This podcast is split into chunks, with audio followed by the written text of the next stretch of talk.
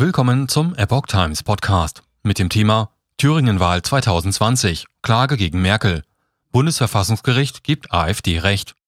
Ein Artikel von Epoch Times vom 15. Juni 2022. Anfang 2020 verhilft die AfD erstmals einem Ministerpräsidenten ins Amt. Die damalige Kanzlerin Angela Merkel nennt den Vorgang auf einer Südafrika-Reise unverzeihlich.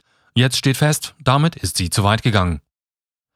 Das Bundesverfassungsgericht hat der AfD nach einer Klage gegen die frühere Bundeskanzlerin Angela Merkel Recht gegeben.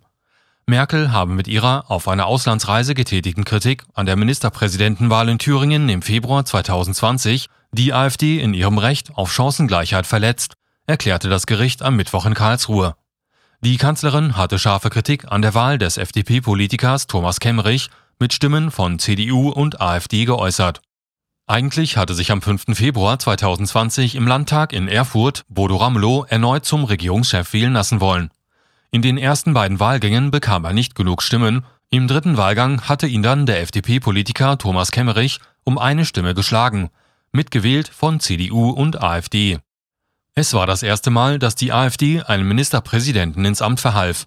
Merkel, die gerade auf Reisen war, hatte sich einen Tag nach der Wahl zu Wort gemeldet und ihrer Pressekonferenz mit dem südafrikanischen Präsidenten Cyril Ramaphosa eine Vorbemerkung aus innenpolitischen Gründen vorausgeschickt, wie sie sagte.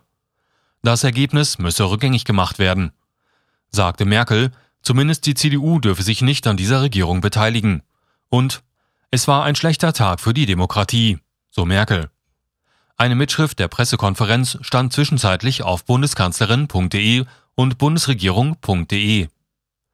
Politiker müssen neutral bleiben. Kemmerich war nach drei Tagen unter dem hohen Druck zurückgetreten. Die Amtsgeschäfte hatte er ohne Regierung noch bis März geführt. Ministerpräsident wurde dann doch wieder Ramelow.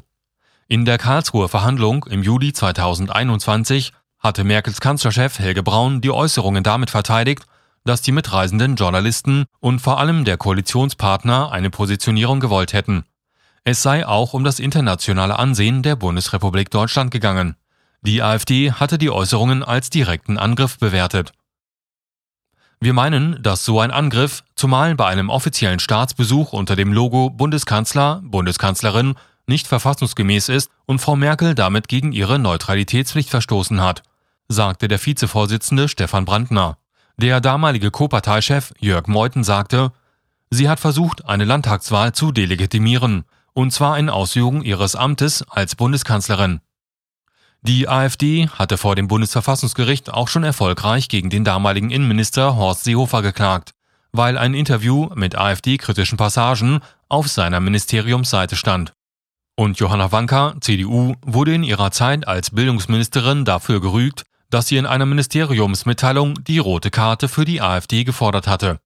Nach diesen Urteilen dürfen Politiker zwar öffentlich Kritik an der AfD üben, sie müssen aber das Gebot staatlicher Neutralität wahren, wenn sie sich in ihrer Rolle als Regierungsmitglied äußern. Für das Amt des Bundeskanzlers gilt dies grundsätzlich in gleicher Weise, sagte Vizegerichtspräsidentin Doris König bei der Urteilsverkündung am Mittwoch. Merkel habe sich im ausschließlich amtsbezogenen Rahmen geäußert.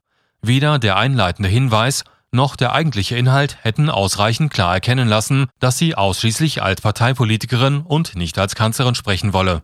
An einer dahingehenden Klarstellung fehlte es, hieß es im Urteil.